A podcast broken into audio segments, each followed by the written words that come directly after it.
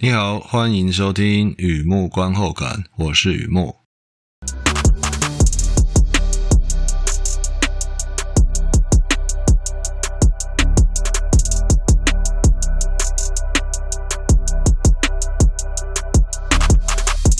今天要来分享是电影看片心得。像我们人类这样的陆地动物，不能永远待在船上。我梦见德米特号嗜血航程。你这很久没有讲八个字的片名，比较商业的名字啊。嗯，德米特号嗜血航程，出生选不了父母，搭船分不清货物，横批就德米特号嗜血航程。又出现一次横批比上下联还要长。和以前一样，先来聊一下这部片在在演什么。这是一部英国恐怖片，描述一八九七年，嗯，十九世纪末的夏天，英格兰南岸出现一艘三桅帆船搁浅在那里。搁浅啊，搁浅！你也想唱搁浅吗？船上没有生还者。船长日志显示，四周前，四个礼拜前，本船德米特号在保加利亚博港上货。巨型的、巨大的木箱特别多。搬运时，有个水手看见木箱上有龙形纹章，类似某个家族徽章。他的表情呢，就像裤子有水便，工具一扔啊，逃跑不做了。这艘船的大副临时招人替补，跑了一个需要再补一个。有一个知识分子在码头上举手了，喔喔喔喔喔喔。自称医学与天文学双修啊，大副觉得读书人精通晕船，可是船长船长觉得这个有眼缘，眼睛的眼演员，坚持雇佣那个书生，而且船长与水手们知道这次运货有时间加急，什么意思啊？越早送达英格兰越多钱，所以啊，准备差不多了就想赶快出港，只是啊，他们还不知道。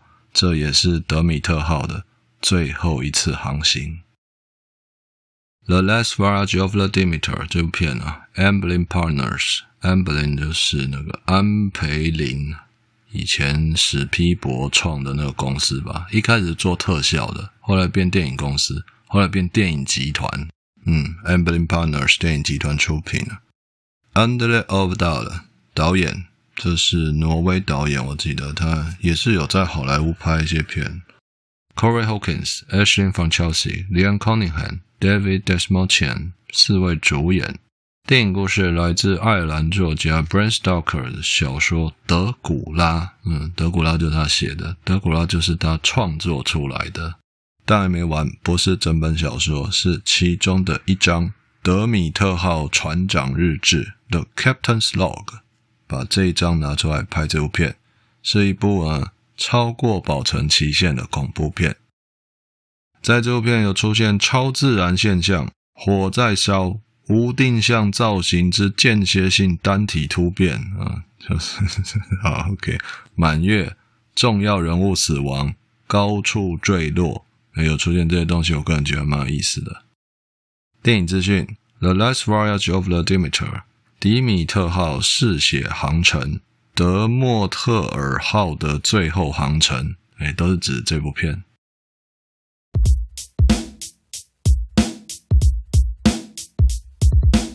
第二个部分，第二阶段，一如往常的写下一些随笔啊，雨木观后感嘛。看完这部片，要想哪些东西带给我什么样的感触？那一开始啊，照旧，小额抖内，小额大新，在网站上有抖内按钮。如果你觉得我做的东西还可以，欢迎支持与鼓励，谢谢你。好的，开始之前呢，我想先聊一下船。每次看到影剧有关船，我的心跳加速，眼睛耳朵自动放大，灵魂也被吸了过去。最后一句是浮夸的。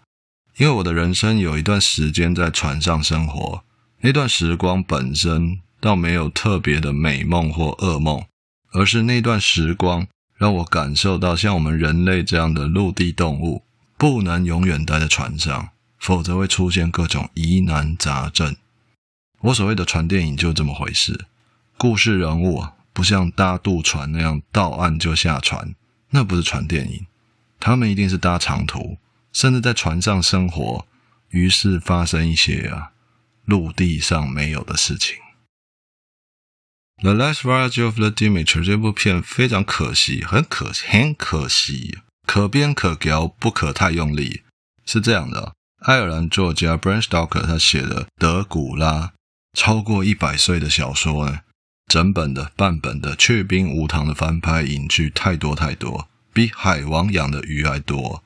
我没看过原著，都听说过德米特号 The Demeter，期待有那么一部片专门在讲这艘被诅咒的船。结果，呵呵，结果真的看到这部电影，已经是二十年后的现在了。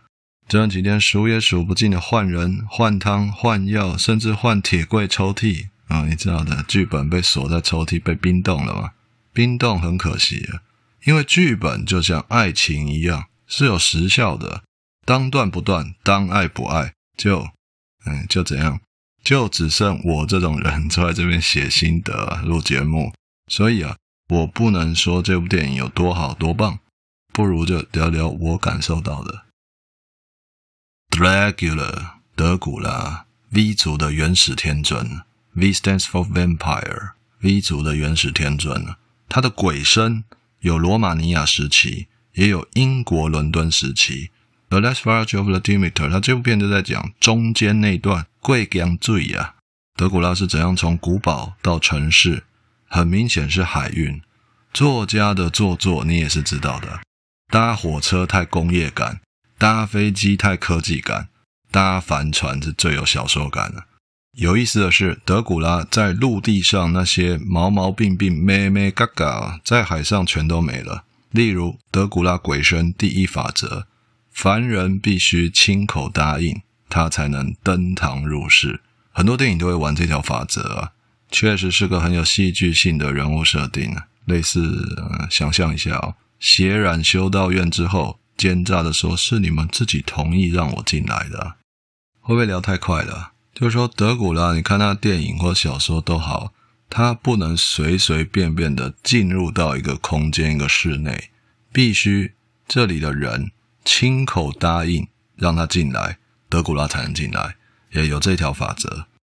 可是那在陆地上，陆地搬到海上变得不一样，不用规矩，不讲武德。起初我看了有点纳闷，经典法则怎么可以打破呢？打破的话，德古拉与泰国秘术小鬼又有什么区别呢？可是啊，想想也不是不行。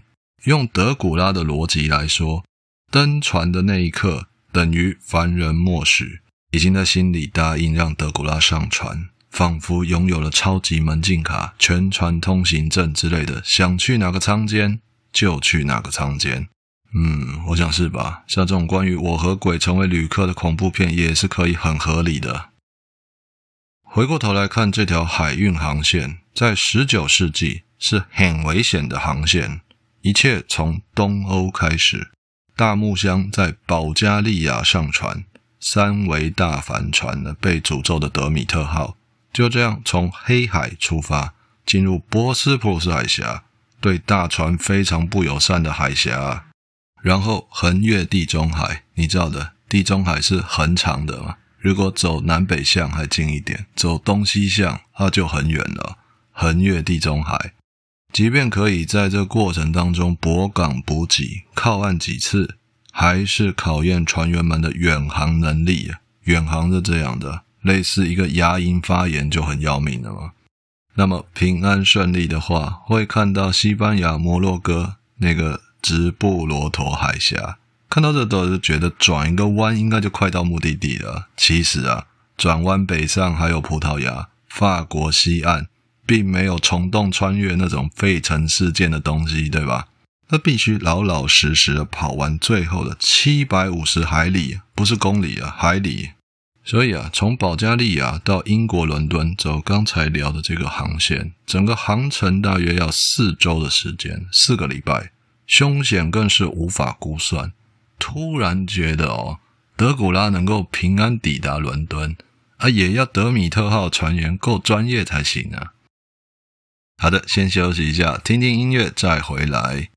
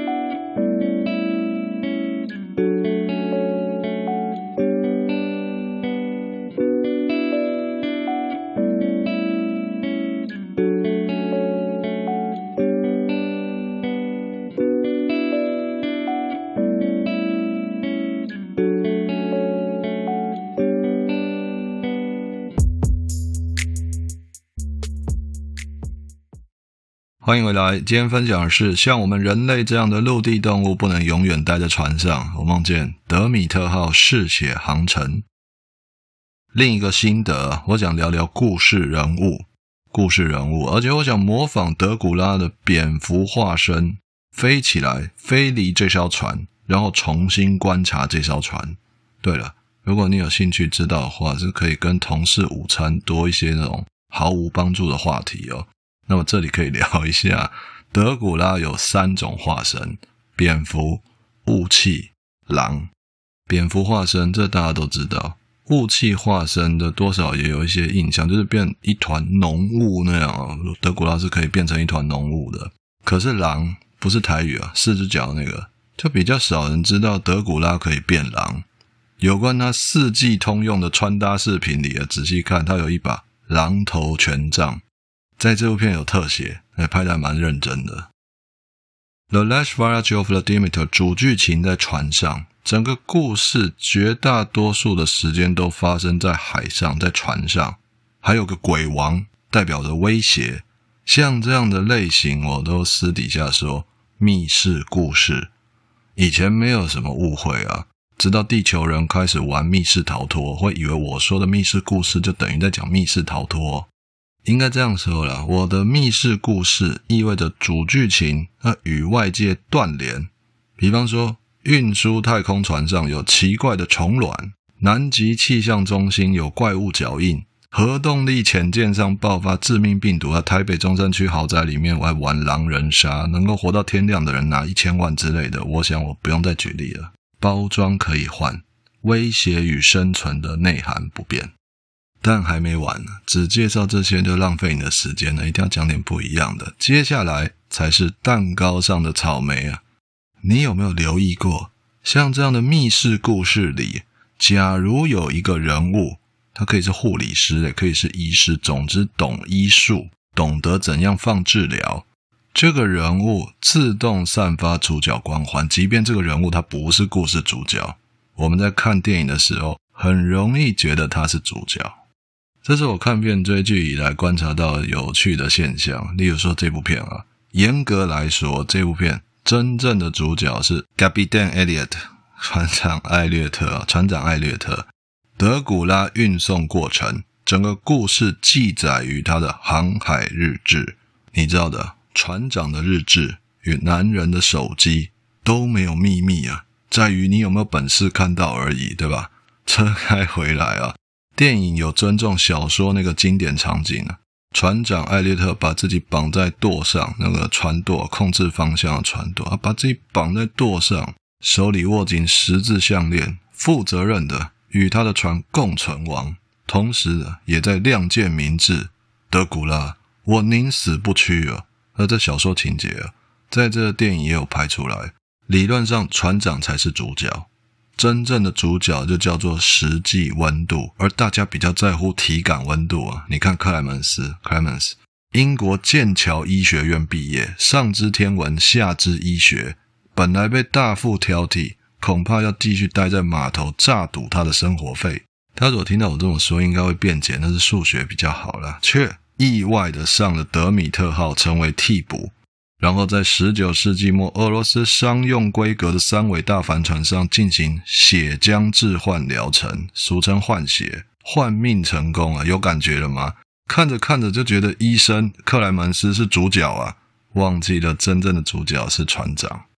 听起来好像讲的天花乱坠，其实有那么一点意思啊！不管是你回想一下，或是以后留意一下，在看电影的时候，尤其恐怖片，你看到这一群人里面。哪个是懂医术、懂得放治疗的，他就很容易在观众心里占据重要的位置，尽管他不是主角。好的，最后一个心得比较多感触，我个人也习惯把比较抽象的东西留到最后聊。有关女生安娜，这艘船上有一个女生人物安娜，Aislinn von Chelsea 演的，那是我最喜欢的演员之一啊，Aislinn von Chelsea。弃船漂流的那段戏啊，瞬间让我觉得这不是恐怖片，这一定是文艺片。安娜是德古拉认定的女子，就是这比较德古拉宇宙的东西啊，她会咬之后，有人会死掉，有人会突变嘛。但是他认定的话，在这血亲关系上就形成某种家族或是亲人了。他认定的女子，有的人会觉得那是妻子或老婆，可是你知道德古拉嘛，他不是那么真实的、现实的东西，所以你要去讲妻子或老婆，我觉得大可不必啦。他就是一个认定的女人，我觉得这个形容是比较有小说感。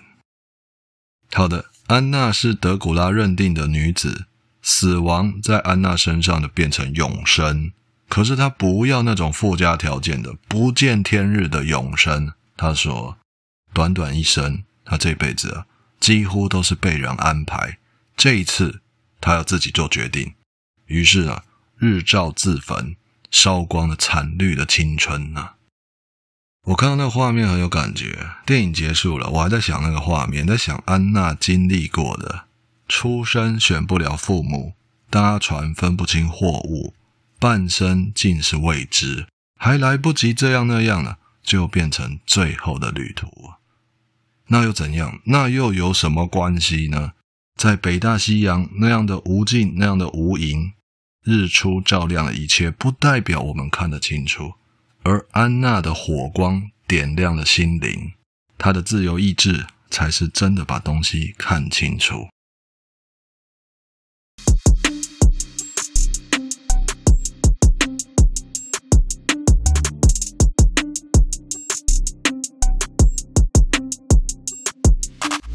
好的，介绍这边分享到这边。像我们人类这样的陆地动物，不能永远待在船上。我梦见德米特号嗜血航程。嗯，我有在看恐怖片，可是我写的恐怖片心得不多。因为恐怖片对我来说还是娱乐成分比较高，所以真的有什么比较深层的心得，不常遇到，不常遇到。就算这部片今天聊的。